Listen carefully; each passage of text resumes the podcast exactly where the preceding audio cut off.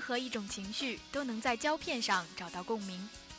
Movie Channel 带你走入一个全新的世界，用耳朵来听电影，用心来感受生活。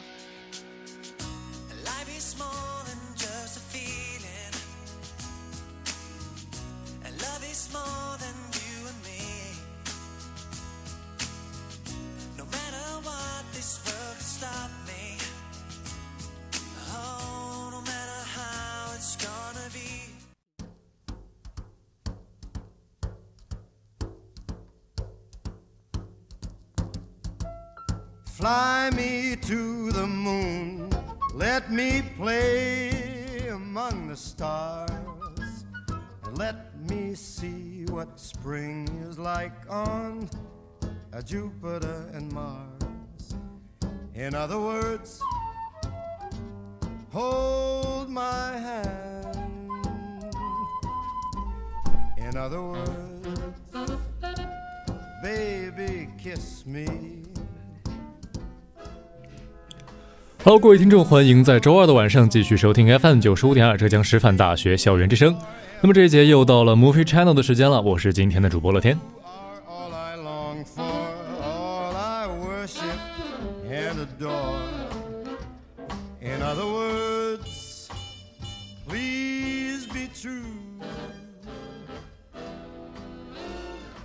那么，所以这其实已经是我不知道第几次用爵士乐作为节目的一个开场了。其实呢，这里面或多或少都会有一些我自己自私的成分，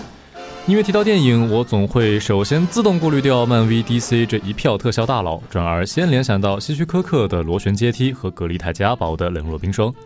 而爵士乐的浪漫、怪诞乃至些许的年代感，都与我对这些老电影的印象不谋而合。不管怎么说啊，如果前几期节目当中的爵士乐显得有一些跑题的话，今天就恰恰相反，是在扣题。因为今天的节目将为大家带来一部满载浓浓爵士风音乐的《芝加哥》。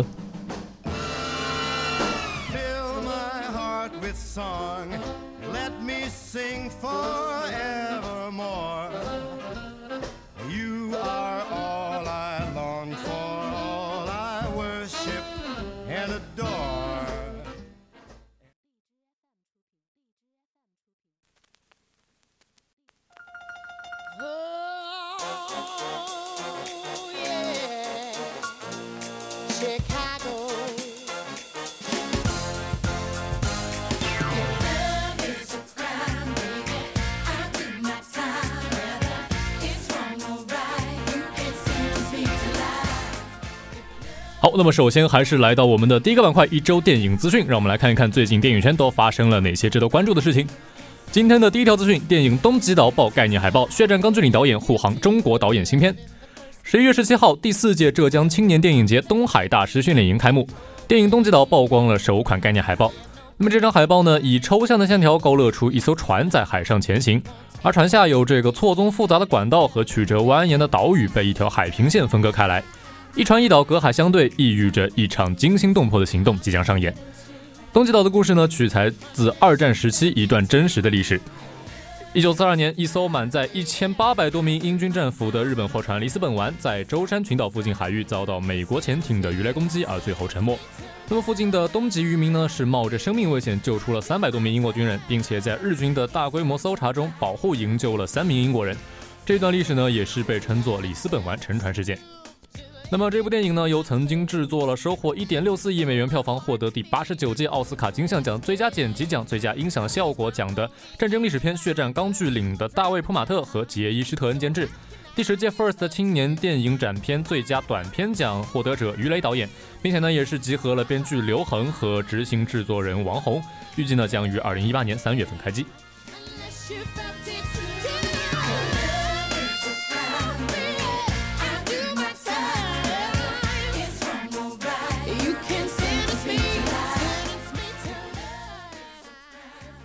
好，那么今天的第二条资讯是关于一部热度非常高的漫改电影《真人版银魂》将拍摄续集，预计于二零一八年暑期上映。十一月十六号，真人版银魂在东京举行蓝光和 DVD 的发售活动，主办方在现场宣布将制作真人版银魂的续集，并且暂时决定命名为银魂 Part Two。此外，还宣布真人版银魂的蓝光和 DVD 将于十一月二十二号发售。真人版《银魂》呢，根据日本漫画家空知英秋的同名漫画作品改编。这部电影呢，于二零一七年暑期在日本上映，最终收获了三十八点四亿日元的高票房，目前暂居二零一七年日本真人电影票房冠军。二零一七年九月呢，这部电影也曾经在中国内地上映，并且最终收获票房八千一百四十万。据悉啊，曾经执导真人版《银魂》的导演福田雄一以及主演小栗旬都将回归这一部真人版《银魂》的续集电影。导演福田雄一呢，在现场也是透露啊，目前已经找到了非常满意的剧本。而主演小栗旬呢，则幽默的表示啊，希望自己可以出场少一点。这个福田如果能给我一个我不用怎么去演的剧本就好了。那么这部续集电影呢，估计会在二零一八年暑期在日本上映。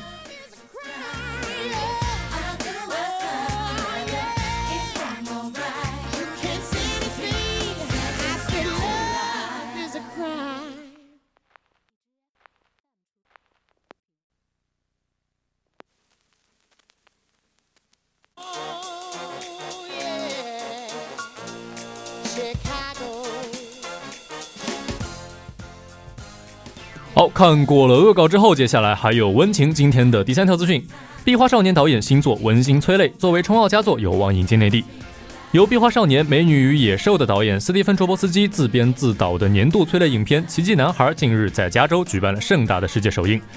影片一众卡司悉数出席啊，在曾经在房间当中以精湛的演技感动无数观众的小男主雅各布·特瑞布雷一身正装现身啊，俨然一副小大人的模样。站在他戏中的老爸欧文·威尔逊的身边，显得煞是可爱。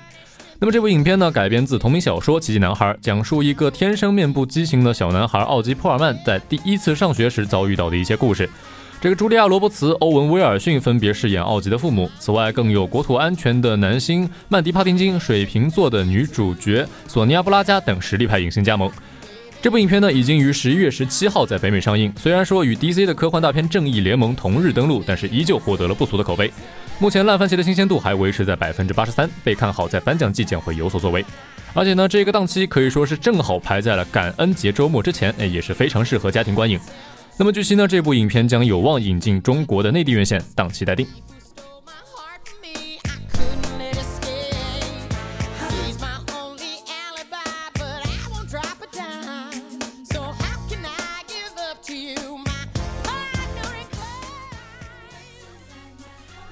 好，那么刚刚聊到了 DC 的正义联盟，接下来这一条资讯，而则是和隔壁的漫威或多或少有一些关系。索尼影业有意收购福斯，死侍或能与小蜘蛛重聚漫威。据《华盛顿邮报》《洛杉矶时报》和综艺等多家外媒报道，索尼已经正式就收购事宜联系了福斯，但双方的判断呢，现在还处于一个非常早期的阶段。如果最后谈成，或许死侍可以和蜘蛛侠一起加入漫威的宇宙。然而啊，这个索尼呢，并非没有竞争对手。据悉，自从十月初传出默多克家族有意出售福斯旗下的电影及电视制作业务等资产的消息之后呢，也是有一大票大公司闻风而动。迪士尼与福斯的谈判可以说最为深入，但是如今呢，谈判也被搁置在一边。现在已知的对收购福斯资产有兴趣的大公司还有康卡斯特、美国通讯业巨头 Verizon 和流媒巨头亚马逊等等。而与索尼一样，这些公司与福斯的对话目前还处在非常早期的阶段。可是呢，这个索尼有着其他竞争对手都不具备的一个先天优势啊，那就是索尼影业娱乐的新任总裁和两位高层都是福斯出品。三个人呢，对福斯及其业务部门的了解和人脉关系都是其他公司所不能比拟的。然而啊，目前索尼和二十世纪福斯都没有就此报道发表任何评论。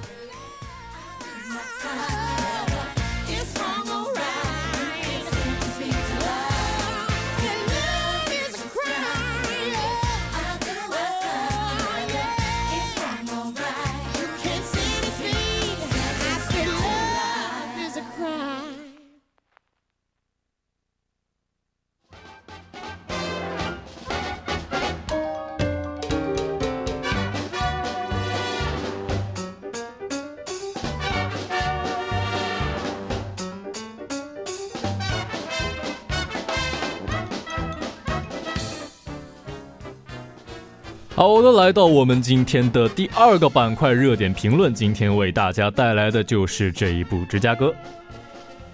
早年，奥斯卡·王尔德在自己的墓志铭上这样写道：“我们都在阴沟里，但仍有人仰望星空。”然而，上世纪二十年代的美国战争之后，乐观主义盛行，市井万象皆是浮华享乐。繁荣的经济带来声色犬马、纸醉金迷的物质生活，同时也带来了信仰危机和道德缺失。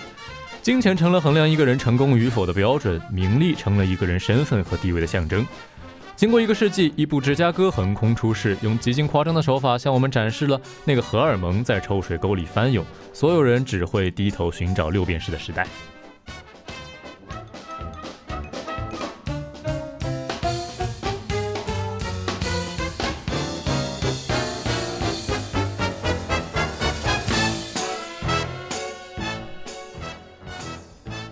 影片两位女主角当中的 Roxy 是一个幻想能够成为爵士乐演员的普通人妻。开头啊，一片快节奏的音乐当中，Roxy 被情夫以能够帮助她上台而欺骗，一气之下则是选择开枪打死了他。镜头一转，Roxy 早已欺骗完自己在外工作一天的憨厚老实的丈夫，而让他帮自己做伪证，代替自己承担罪责。而在警察的盘问下，手电灯光让他开始进入自己想象当中的第一个舞台。此时，舞台上的灯光主要以暖色系为主，而 Roxy 太太以焦作的姿态和歌声沉浸在丈夫为她辩护的虚假之中，就像温顺的小狗，她那么爱我。她用自己沙哑纤细又有烟酒的世故味的声线唱道。而在老公说出不利的话语时，歌词开始变成：“我知道他并不聪明，他背叛了我。”同时，动作走向暴躁与慌乱，画面也开始出现一个明显的对比。Roxy 站在偏红色的灯光下，她的右侧是蓝色灯光映衬下对妻子不忠的咒骂的丈夫。一冷一暖的反差中，她把这段感情中的问题全部怪罪到丈夫的冷漠上，而自己好似沉浸在粉红色的爱情中，正义而又忠诚。这样的 Roxy 无疑是虚伪的，她不但希望自己可以逃脱罪责，还把无辜之人的牺牲看得理所应当。与此相对的，则是另一位女主角 Voma。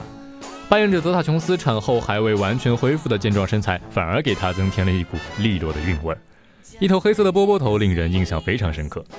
她既是《Cell Block Tango》中抽着烟就把自己杀亲弑夫的过程说得不屑一顾的舞女，更是入狱也不改作风，对前来讨好意见的 Roxy 嗤之以鼻的红人。她从不愿去讨好别人以获得连带性的成功，因为她相信自己才是那个真正有才华的人。最终出狱后，他穷困潦倒，逼不得已找到 Roxy，希望以两人的形式登台，可以东山再起。即便此时也不是以乞求的姿态。只有当他蹲下身去捡乐谱时，那身破旧不堪的衣服出卖了他。他尴尬的掩饰，逃避 Roxy 探究的眼神，急匆匆地转移话题。如果说影片中的 Roxy 是对自己的野心过度渴望和面对社会的过分天真，那么 Velma 就代表那种看透一切、老练于世故却骄傲自矜、故作傲慢的。可怜人。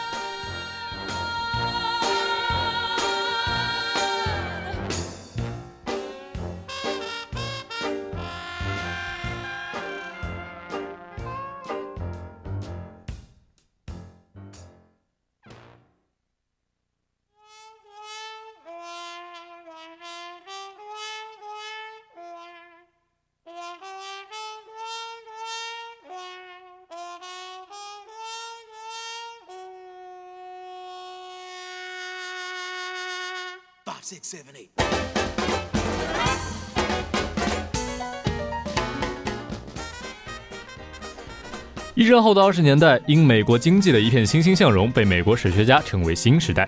乐观主义情绪弥漫在整个社会中，繁华掩盖下的是人们的精神空虚、道德堕落和两性关系混乱。当时黑帮横行的芝加哥是汇集了美国社会一切罪恶的元首。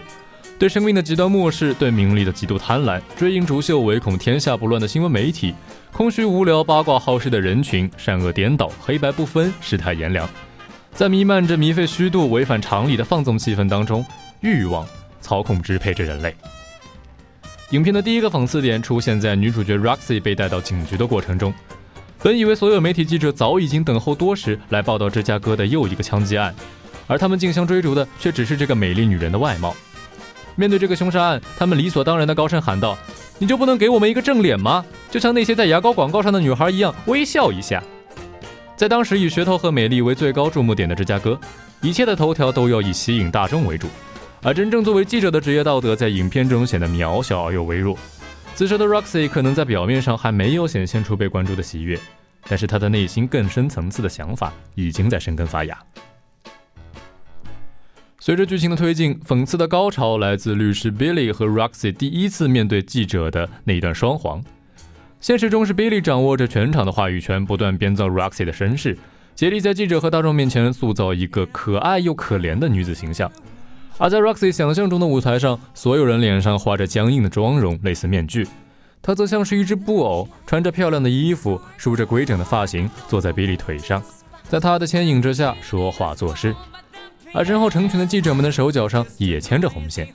他们提着 Billy 预想中的问题，口中只有吹捧。七嘴八舌之下，一段异常庄重柔和的华尔兹突然响起，比利拖着 Roxy 高唱 Understandable，记者们附和的同时，镜头突然对准了舞台上方，那是比利，他拉着所有记者的红线，控制着他们的一举一动。这场大戏博得观众一笑的同时，又巧妙的讽刺。深思之后，我们不禁问自己。这就是舆论的力量吗？我们所期待的到底是事实的真相，还是一个花言巧语的骗子信口雌黄编造出来的博取同情的故事呢？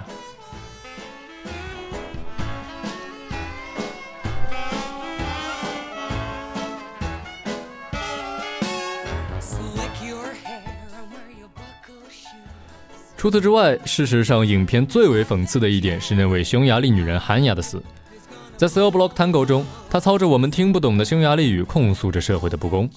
而全曲只有他一个人从舞伴的手中抽出的手绢是红色的，这也说明了他的清白。可最终，这个唯一清白的人被绞死了。引用记者的话就是：他创下了历史，四十七年来芝加哥处死的第一个女人。于是，在后半段中描写汉亚被绞死时，影片使用颇为巧妙的手法，虚拟了一场匈牙利人著名的大变活人表演。韩亚作为主角，穿着闪亮的衣服，姿态挺拔，脚步翩跹地走上高架；而现实中的他泣不成声地走上绞刑台。绞刑台下站着的人们，一张张惋惜的脸，似乎都在感到难过。但在舞台下的芝加哥观众看着韩亚消失后，全体起立鼓掌，持续的欢呼声、呐喊声。这一对比，让人强烈地感受到芝加哥人们的贪婪心理：看多了女人坐牢还不够，要看绞死女人。初次韩亚时，背景音乐中全是让人紧张的密集的鼓点。我们总希望能有个英雄可以出来拯救这个无辜的女子。可惜导演没让大家失望，现实依旧是现实。倒不如说，如果无辜的人被救下了，这部电影反而就失去价值了。影片最后，导演没有直接在法庭上宣判 Roxy 的未来，而是通过街边卖报纸的小贩来展现。小卡车上成堆的报纸只有两个主题。他有罪或无罪。当楼上的同伴挥舞起白色的手绢，小贩二话不说地剪开无罪的那一叠。在报童的叫喊声中，人们蜂拥而至。这样提前写好的新闻当然不会具有真实性，法庭上的任何情况都是胡编乱造。可芝加哥的人们对此毫不在乎，就像下一秒街上当众开枪的女人引得喧哗四起，Roxy 无罪的报纸被扔在地上，被践踏到字迹不清。人们所追捧的只是这个城市一起又一起的。大事件罢了。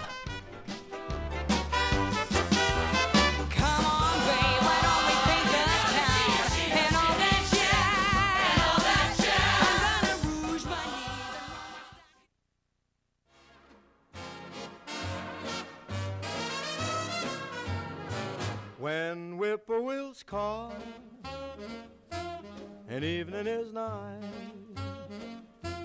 I hurry to my my blue heaven. A turn to the right, a little white light. 好的，那么讲述了一些大致的剧情和矛盾，接下来让我们来聊一聊稍微学术一些的内容。芝加哥代表的所谓音乐剧电影，其实可以说是歌舞片的一个分支。上世纪五十年代左右是歌舞片的黄金时期，当时的歌舞片也是好莱坞类型当中最主要的类型。它跟百老汇基本上是融会贯通，互相取材。后来七八十年代之后，歌舞片衰落了，鲜有佳作，基本都是从有成功历史的音乐剧改编而来。近年来的歌舞片呢，大多乏善可陈。悲惨世界虽然用了现场录音这个革新技术，但总体来说还是没有脱离只是简单的把舞台搬到街上的魔咒。吉屋出租、发胶、魔法黑森林等等一票歌舞片几乎都是如此。但对于很少释放舞台录像的音乐剧来说，他们的电影版本成为无法进入剧场的观众们一睹该剧风采的途径。这些影片的制作都不差，由于出身于成功的音乐剧，这些影片都在尽职尽责地保留原剧的味道，然而却因此在影像呈现上有些束手束脚。以至于这些歌舞片大多最后都成了中庸之作。芝加哥的突出之处在于强化了“电影”二字在电影音乐剧当中的作用，而摆脱音乐剧对它的束缚，以至于它能脱胎成歌舞片而不是音乐剧电影。芝加哥的故事本就与舞台相关，电影的编剧比尔·康顿把几乎所有的歌舞片段都处理成了梦想成为爵士明星的女主角 Roxy 的想象。这么一来，歌舞理所应当的成了幻想的一部分。而且电影强调现代电影的拼贴意识，对故事采用无序的拼接。画面与画面之间使用大量的跳接，不仅实现让现实和想象交替出现，二者之间场景和装束等的不同，又可以拉大现实和想象之间的距离，给观众更加明晰的故事线。在芝加哥构建的那个世界当中，诚实善良反而变得可笑，痛苦和不幸成了开玩笑的对象，人类的处境变得冷酷而荒谬，人们不再天真，不再有理想，不再有崇高感和悲剧感。面对自身这一现实处境，人们甚至没有愤怒，只有麻木。正如哈桑在《后现代转折》当中所说的：“后现代不再狂躁，他在冷漠的世界中展现了后现代艺术家眼中那恐怖和悲锁的世界。”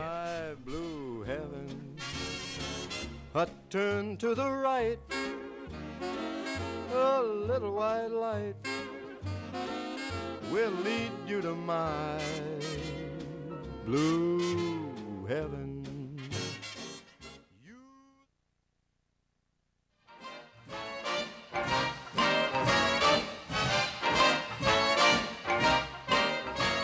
It seems to me I've heard that song before. It's from an old familiar score. I know it well, that melody.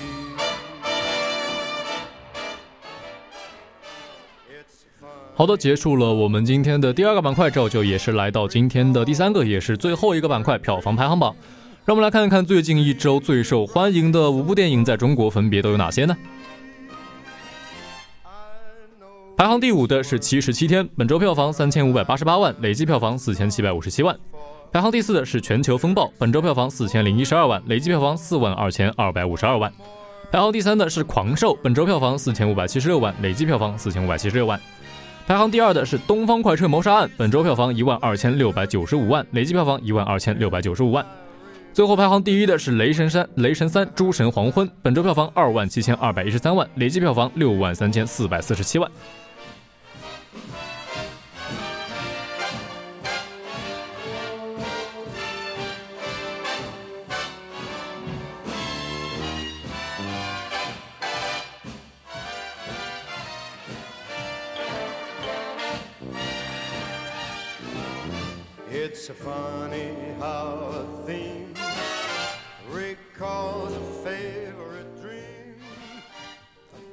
好，那么时间也是过得非常的快，今天的 Movie Channel 不知不觉之间又已经接近尾声了。那么在节目的最后呢，乐天依旧是来为大家梳理一下今天节目的一些主要内容。第一个板块一周电影资讯，依旧为大家带来了四条电影圈当中值得关注的热点。第二个板块热点评论，今天为大家带来的这一部影片《芝加哥》啊，不得不说是乐天近期找 BGM 找的最舒服的一部影片。第三个板块依旧是我们的票房排行榜。